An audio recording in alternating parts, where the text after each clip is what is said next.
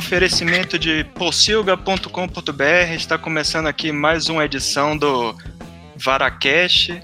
Na edição de hoje, a gente vai conversar sobre o som nos games. Hoje vai ser uma edição um pouco diferente. A gente está aqui com Gera Cravo, que trabalha com mixagem de games. E aí, Gera, tudo tranquilo com você? Fala, Ramon. Quanto tempo, velho? Tudo tranquilo. Tô aqui no friozinho de Montreal, mas, mas tô de boa.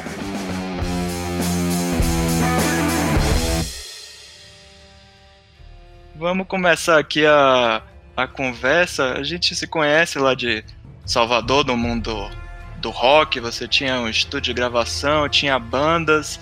Como é que você foi parar nesse mundo de mixagem de som de games? Paz foi meio base, foi meio por acaso, sacou? Quando eu vim para Montreal em 2011, é, eu não conhecia ninguém e tal, vim ainda meio que pra só conhecer a cidade, ver qual é, acabei ficando. E aí, se eu não me engano, mais ou menos no início, antes do, do meio de 2012, eu conheci Brian, que tinha um estúdio uhum. aqui em Montreal, que fazia basicamente música para TV e cinemas, mas estava começando também a fazer música para games. Tinha acabado de hum. terminar o primeiro jogo deles no meio de 2012. E ele trabalha com ele tinha um, tipo um estúdio próprio ou fazia tipo uns freela? Como é o esquema? Não, ele tinha um estúdio próprio dele, chama La Hacienda Creative, ainda é o mesmo estúdio, a gente só mudou de lugar. Nesse, a gente mudou ano passado. Na verdade, 2010, meio de 2016 a gente mudou. Uhum. E estava procurando alguém que pudesse ajudar a fazer engenharia de som, gravando ou mixando ou o que fosse. E a gente começou a trabalhar juntos na trilha sonora desse primeiro jogo que ele fez. Então ele já tinha entregado o jogo. Qual foi o jogo? O jogo chama Papo and Yo. Papo e Yo. É, se não me engano, tem PlayStation, tem Steam, é fácil de encontrar. E aí eu comecei a trabalhar com ele na trilha sonora, ou seja, a gente pegou a música que estava no jogo que normalmente tem um formato um pouco diferente, né? Porque a música que está no jogo, ela é uma música que a gente chama de interactive. Ela, o, o usuário, hum. à medida que o usuário vai progredindo no jogo, a música vai interagindo e mudando. Então não é um formato uhum. normal, Entendi. não é o nosso formato normal que a gente está acostumado a consumir, que é aquela, aquele arquivo que você toca e toda vez que você ouvir vai ser a mesma forma, vai ser a mesma coisa. Uhum, é que ia depender de, de onde o personagem, o boneco estiver localizado, aí ele vai alterando a música. Exatamente, dependendo do que ele estiver fazendo na hora, pode alterar a música. Então o que a gente hum, fez foi a gente entendi. pegou essa música interativa do, do jogo e transformou num disco, num álbum. Eu não vou mentir, eu nem lembro quantas músicas são, acho que são 12 ou 15. Boa, massa. Isso tem no Spotify, essas coisas? Tem, tem. Eu acho quase certeza que tem no Spotify. E aí a gente fez essa juntos. Terminamos mais ou menos em meio de novembro de 2012. E aí, em janeiro de 2013, ele me chamou para conversar e disse que queria que eu ficasse lá tomando conta do estúdio, como se fosse meu estúdio e tal. Foi quando a gente começou a trabalhar junto. Ah, massa. É, aquele aquele vídeo que tem lá no, no seu site já é desse, desse estúdio? Qualquer coisa depois de 2013 é sempre na La Hacienda, seja no estúdio antigo ou agora no estúdio novo aqui. Hum, é, eu vi no seu site lá no geracravo.com, foi um dos últimos vídeos que você postou falando da, da gravação, não sei se foi da, já do Shadow of the Tomb Raider. Foi, foi sim. Essa foi agora que eu fiz nos últimos dias, antes da gente terminar tudo, eu fiz rapidinho. Foi meio se dá, se dá até pra você ouvir que eu tava andando de Havaianas. O flop, flop, flop pela sala. ah, normal. Mas sim, aí você, você começou a trabalhar com, com isso e qual foi o, o, primeiro game que você trabalhou? O primeiro game que tem coisa minha dentro deles, dentro do jogo, foi um joguinho, acho que para iOS, logo em 2013, que eu toquei batera, gravei as músicas todas, mixei mas não fiz, não botei o áudio dentro do, do jogo. a gente não fez a implementação, que é como a gente chama, né? O implementation. Uhum, entendi. Então, além de trabalhar com, com mixagem, você também faz um, um pouco de trilha sonora também para os jogos? É, é, mais ou menos, mais ou menos. Eu arranho aqui ali, uma coisa bem simples, eu faço, mas eu não, eu não sou compositor. Eu não tenho como criar uma música do começo até o fim com uma estrutura razoavelmente complexa, não. Eu toco a bateria, Nesse caso, tipo, uhum.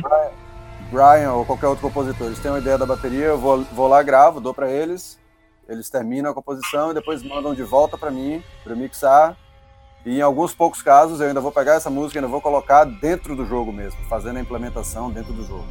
Uhum, Mas isso é a minoria das vezes. É. E você, você mexe também com questão de criação de sons para os games? Tipo assim. Os... Pouquíssima coisa, velho. Não faço muito, não. Eu, eu, eu, tento focar mais no que eu faço direito e que eu sou rápido para fazer, que é a mixagem.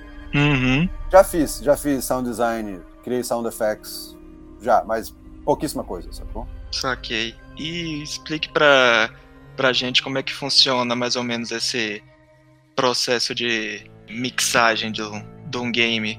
Que quando, quando eu tava fazendo aqui a pauta pra gente conversar, eu fiquei pensando, tipo, em que etapa do processo de desenvolvimento do jogo que você começa a trabalhar? Varia bastante de caso a caso. Vários jogos, uh, tipo Resident Evil ou Tomb Raider, a gente só manda para eles os arquivos de áudio já prontos. Então aí nesse caso eu trato a, a, música como se fosse uma música normal de uma banda, sacou? Eu mixo, deixo pronta para a pessoa ouvir. Uhum. E aí eles uhum. vão, vão, o cliente vai pegar isso e vai colocar dentro do jogo no volume que ele achar melhor. Eu nem sempre gosto. A maioria das vezes, na realidade, eu não gosto. acho que a música é muito baixa. Uhum. Mas aí você não, você não trabalha também tipo com a questão do, do lance da do volume da trilha com o volume dos efeitos sonoros do game, por exemplo? Depende. Como, como eu ia dizendo, nessa, quando for um projeto muito grande, tipo esses dois, tipo Tomb Raider ou Resident Evil, a gente manda os arquivos e o cliente finaliza. Mas em projetos menores, a gente aqui no estúdio, a gente a nossa, o nosso ideal é que o cliente contrate a gente para ser a, o audio team dele, né? Todo o grupo que vai fazer som, música, implementação e a mixagem, o cliente lava as mãos, manda pra gente e a gente resolve. Hum, nesses entendi. casos, é, nesses casos a gente faz a gente faz tudo. Eu faço a música normal como se fosse uma música de uma banda e mais tarde, quando tudo estiver dentro do jogo já, aí eu vou lá, vou jogando e vou dizendo alguém vai ter que estar do meu lado abaixando ou subindo uma coisa para não ter que ficar parando toda hora. Mas a gente vai hum, jogando e diz, ó, baixa, baixa a música aqui em tal lugar, sobe a música em tal lugar, tal efeito está muito baixo, tal efeito está muito alto. É, é, é uma coisa, um vai e vem, né? Sim, eu imagino que num, num game grande como esse último que você trabalhou, o Shadow of the Tomb Raider, deve, esse processo deve ser bastante longo, né? No caso de Tomb Raider, por, por exemplo, o, o time da Idols daqui de Montreal, o time de áudio, né? Não, não todo o time do jogo. Só o pessoal do áudio, eu acho que eram umas 8 a 10 pessoas.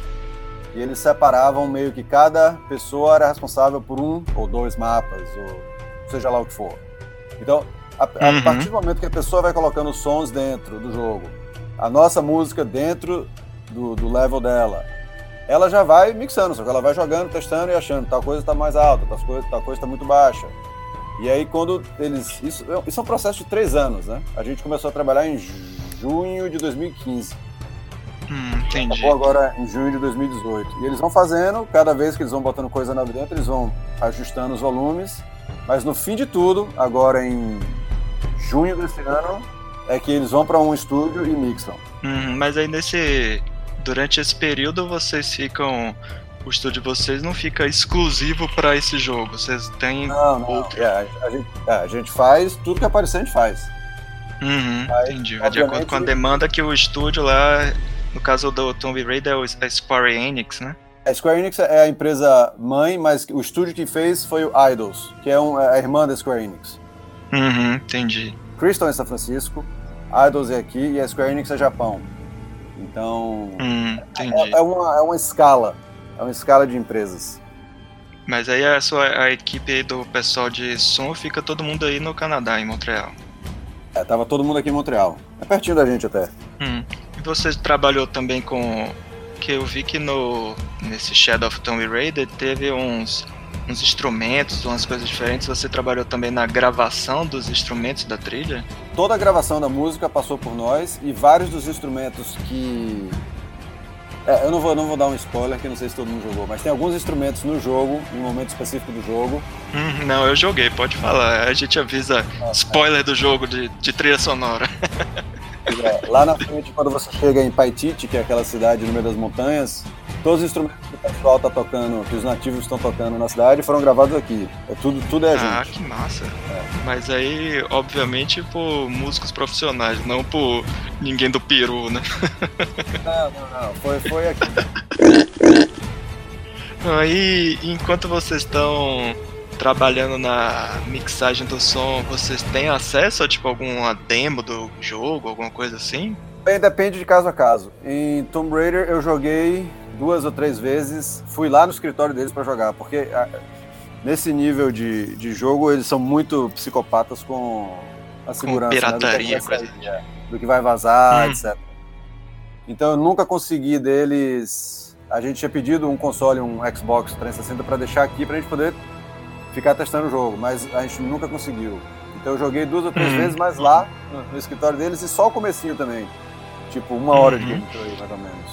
O que você falou aí do, do Xbox, você, pela sua experiência aí com mixagem, tem que fazer algum tipo de mixagem diferente a depender da plataforma? Se for PlayStation, tem que ser diferente?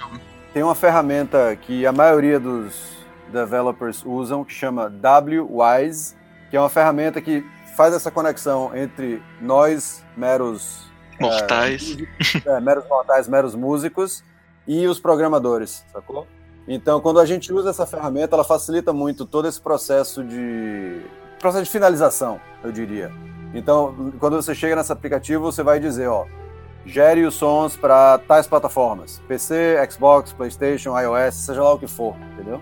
É tipo dar um Então- exportar para e aí você diz qual é a plataforma que você quer. Aí ele faz sozinho. Exatamente isso. Exatamente isso. Aí ele vai comprimir o áudio de uma maneira específica, se for para um PC, onde aguenta mais, mais processamento.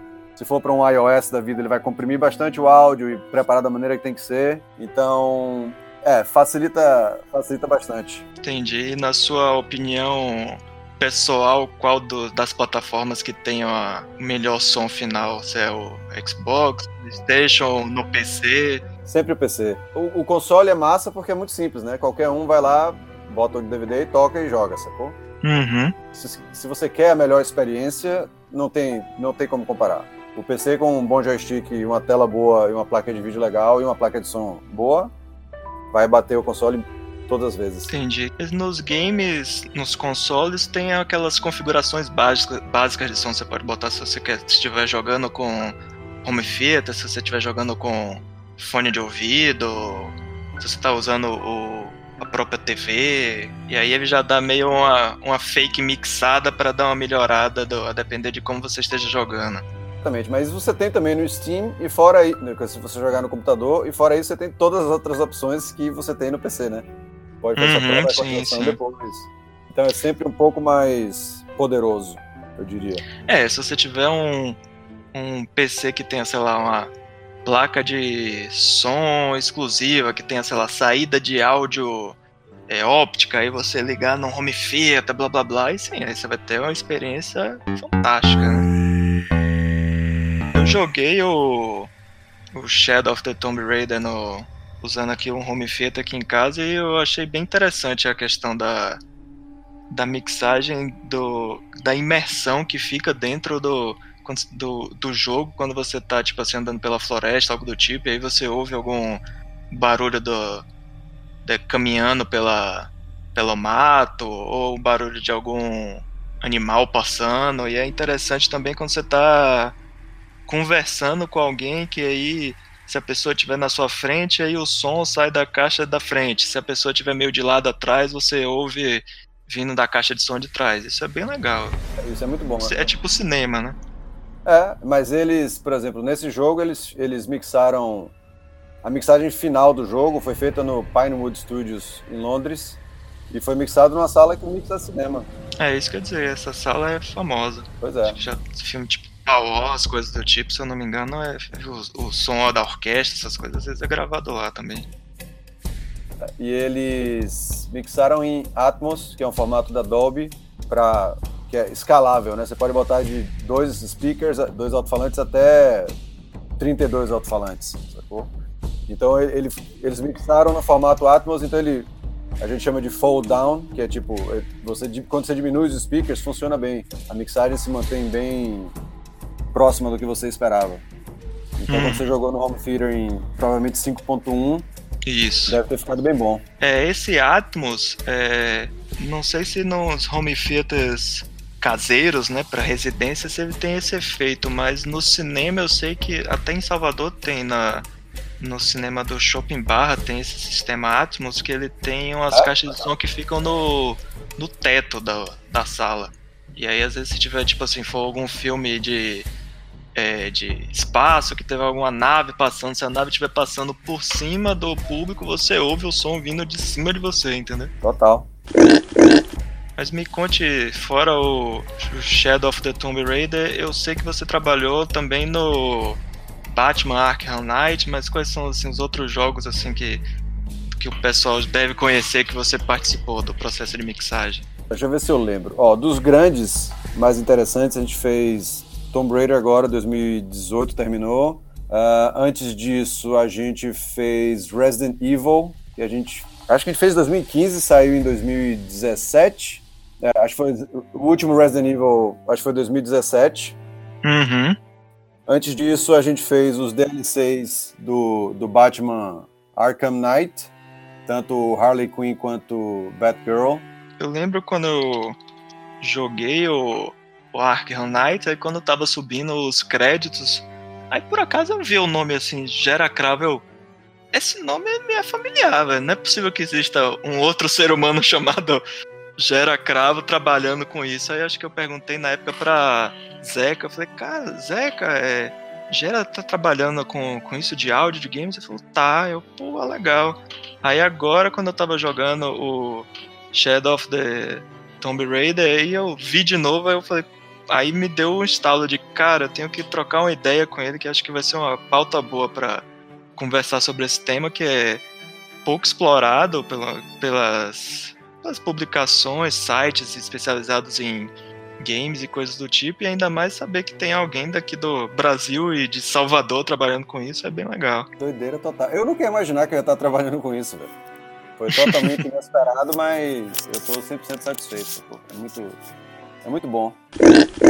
Sim, é, se, você já gostava antes de, de jogar games e e uniu duas coisas que você gosta, tipo games e música, pô, isso é um sonho de, de qualquer pessoa que quer trabalhar com alguma coisa que realmente goste, né? Que não é, não é todo mundo que consegue fazer isso, né? Pois é.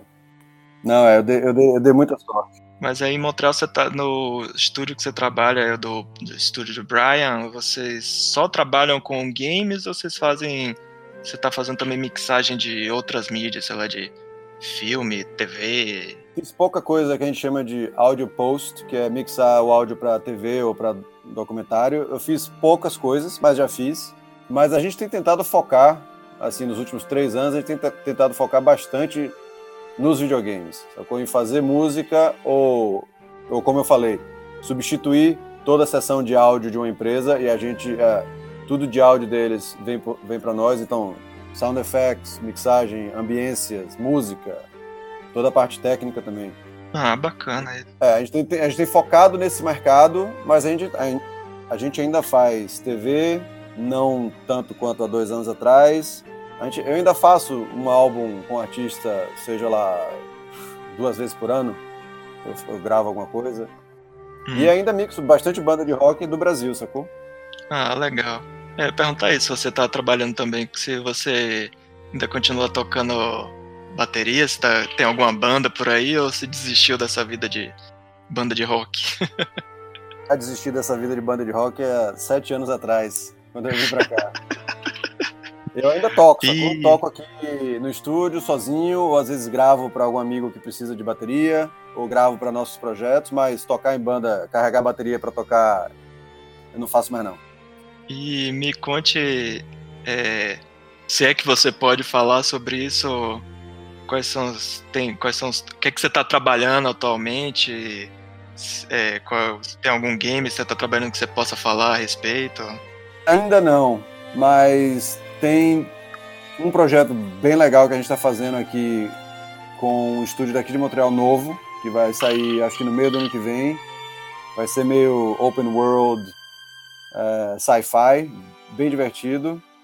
Ah, massa. É, e fora isso, tem mais três projetos que a gente está fazendo em VR, né? Em realidade virtual.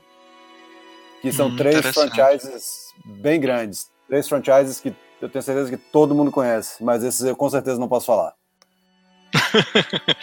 tá certo. E você curte essa experiência do de realidade virtual? Que isso, isso só tem no para PC e no PlayStation, né? O Xbox não é. aposta muito nisso.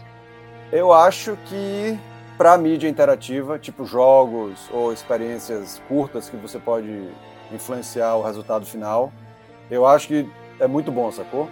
Eu não consegui ainda achar uma uma experiência linear, né? Que você só assiste como se fosse um filme, em VR, que, que eu achasse, ó, oh, irado, sacou? Não tem. Uhum. Mas as interativas eu gosto. A gente já fez, sei lá, quatro ou cinco jogos em, em VR aqui. É, eu cheguei a cogitar talvez comprar o do PlayStation, mas depois eu eu acabei eu achei melhor comprar um Nintendo Switch. Né? Que a gente tem o, tanto o Oculus, o Oculus Rift quanto o HTC Vive. A gente tem as duas. Eu tenho também, particular meu, o Google Daydream. Isso tem vários. Eu já testei todos. Eu acho, eu acho legal, eu acho legal. Ainda tem muito que melhorar, mas é legal. O PlayStation eu vejo que tá, tá investindo bastante, assim. É, ah, já você entra lá na PSN já tem muitos games, assim, você entra lá tem, veja aqui só jogos de realidade virtual. E aí eles estão apostando em muita coisa, né? Tem. E tem jogos de várias franquias. Tem até um jogo do Batman, coisas do tipo. Tem jogo de terror, Legal. aquele Until Dawn. Eles estão investindo bastante nisso aí. Espero que no futuro isso você falou, que consiga evoluir para alguma coisa interessante. Acho que vai, eu acho que vai. Eu acho que realmente a parte linear, como o cinema em 360 graus, não, não rolou e não acho que vai rolar, mas a, a interativa vai rolar sim. É só questão de baratear um pouquinho o hardware uhum. e, já vai, já vai melhorar muito, sacou? E o fato de também, assim que eles lançarem, agora já tem, acho que a, a HTC já tem um que não precisa do cabo, mas ah, você ter o cabo preso na cabeça é uma porcaria. Mas assim que. Sim, que acaba restringindo um pouco, né? É. Assim que eles perderem o cabo, velho, vai, vai rolar de boa. E deixa eu te perguntar mais uma coisa. Você acompanha também o trabalho da concorrência? Tem algum estúdio, algum que você acompanha assim, acha assim, porra, o trabalho desses caras é foda, eu quero seguir esse padrão de qualidade aqui dessa galera? Velho, é difícil. Eu falo, eu falo isso para muita gente aqui. A gente aqui na La Hacienda, a gente não tem muita concorrência, sacou? Eu vou explicar por quê. Porque, por exemplo, Brian, a gente não usa é, instrumento virtual, por exemplo, sacou? Uhum. É, sintetizador, sintetizador não, mas vamos lá, dizer um, um, um, instrumento virtual de violinos ou de violoncelos. A gente não faz. Brian tem uma coleção de mais de 900 instrumentos aqui no estúdio. E então, ele tudo toca... é gravado por ele mesmo no é, estúdio. Exatamente, ele toca a porra toda. Eu posso, posso falar palavrão, né? É, claro, claro. Ele toca tudo e a gente grava de verdade, sacou? E a gente tenta seguir um processo de que a partir do primeiro momento que a gente mandar a música para o cliente, para ele aprovar ou não, ele já vai escutar o resultado final, sacou? Não tem, ah, isso aqui é um, é um rabisco da música, veja o que, é que você acha, depois eu continuo. Quando ele recebe, ele já hum, recebe o melhor possível para aquela, aquela música. E se ele, então, se ele aprovar, já foi, não precisa fazer mais nada, sacou? Entendi. A maioria dos outros estúdios da concorrência, eles fazem tudo em instrumento virtual ainda. E ou pode ficar em instrumento virtual até o fim, ou no fim da história, quando tudo tiver aprovado, aí eles vão e regravam uma orquestra inteira ou regravam os instrumentos da maneira correta. Então, pode ser mais rápido para eles no início, mas acaba que para o cliente final, o nosso modo é mais prático. Ele já escuta como vai ser já escuta o trabalho final, né? Mais fácil Exatamente. de aprovar também. E ele economiza aquela grana no final de fazer, ter que contratar uma orquestra para fazer, blá blá blá, sacou? Que é o que normalmente sim, acontece. Sim, isso. É, a não ser que o, o jogo realmente precise de alguma. Tem alguma trilha sonora mais épica, mais que precise de orquestras, Mas... coisas do tipo. Velho, a gente, tem, a gente tem músicas aqui que a gente gravou. A gente não, né? Brian gravou sei lá, 14 violinos, 8 violoncelos. Então não tem, assim, a não ser que você queira realmente live, alguma coisa de outro mundo. É, você queira, ou então que você queira gravação ao vivo da orquestra inteira, o que é foda também. O nosso som é diferente, sacou? A, a gente faz sim, uma orquestra falsa, mas é de verdade e é um som diferente porque a gente tem controle sobre cada um dos canais. Quando você grava a orquestra toda, é mais vivo, difícil fazer é, isso. É bem mais limitado, sacou?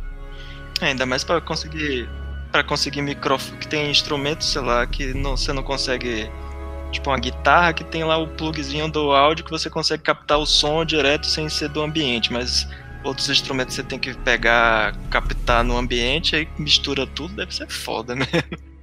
É, quando você grava orquestra de verdade, valendo ao vivo, é outro, é outro procedimento, sacou? Outro approach.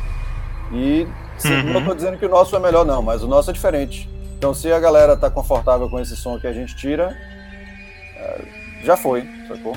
E aí, quando chega uma, uma demanda para vocês de, do, por exemplo, da trilha do para fazer o som do Tomb Raider, é, o diretor do jogo entra em contato direto com vocês, ele troca uma ideia dizendo, ah, eu quero que o som seja assim, assim, assim, blá blá blá, ou passa mais assim, tipo uma, uma documentação por escrito, não tem muito contato, como é que funciona isso? Normalmente sempre vai ter a conversa. É claro que eles vão mandar coisa escrita com link para referência, ou imagens, ou, ou videograbs do jogo, sacou? Quando dá para mandar mas normalmente a gente senta com o diretor de áudio ou, ou o diretor criativo, depende do tamanho da empresa, depende do tamanho do projeto. A gente senta com eles, com as referências, com o texto que ele mandou, discute. Várias vezes a gente começa a gravar uma ideia inicial, assim, no primeiro momento, com ele aqui na sala, é, pra ir discutindo, papapá, e depois ele, ah, gostei dessa ideia, aí o cara vai embora, a gente continua desenvolvendo a ideia, Uhum. E, e aí pronto, aí manda o resultado quando a gente achar que tá legal, tiver um bom caminho, a gente manda pra ele, escuta o que ele tem a dizer, se a gente concorda ou se. whatever, se o cara, ou se o cara for um ditador e disser, não, muda essa porra, entendeu? tá lá e muda. Mas uhum, normalmente. Entendi. Normalmente é um processo bem. É, é, é, entre os dois lados, sacou? É sempre uma conversa, uma discussãozinha criativa sobre o que, que tá gostando, o que, que não tá gostando. Então é ainda rola o aspecto humano na maioria dos projetos. Nem sempre, sacou? Mas na maioria deles, sim. É, ainda mais como que você falou, que é um projeto longo, demora tipo três anos e, e o cara tem que estar. Tá, o diretor, do caso do jogo, tem que estar tá coordenando todas as etapas, né? Então ele tem que estar tá cobrando lá dos, dos programadores, da galera que faz a parte gráfica, da galera do som, de efeito sonoro, então você tem que juntar tudo isso se não se não tiver um, uma interação, um contato humano, não para conseguir juntar tudo isso e fazer o game, senão não vai sair do jeito que o cara quer, né? Numa empresa, numa empresa grande como a Eidos fez o Tomb Raider, são centenas de pessoas, sacou? Acho que são quase 400, quase 400 empregados. Então, claro que eles têm as, as hierarquias deles, né? A galera que é, é a galera que é júnior responde ao senior, isso. O senior responde ao lead, o lead responde ao creative director e por aí vai, sacou? Então é uma hierarquia mesmo.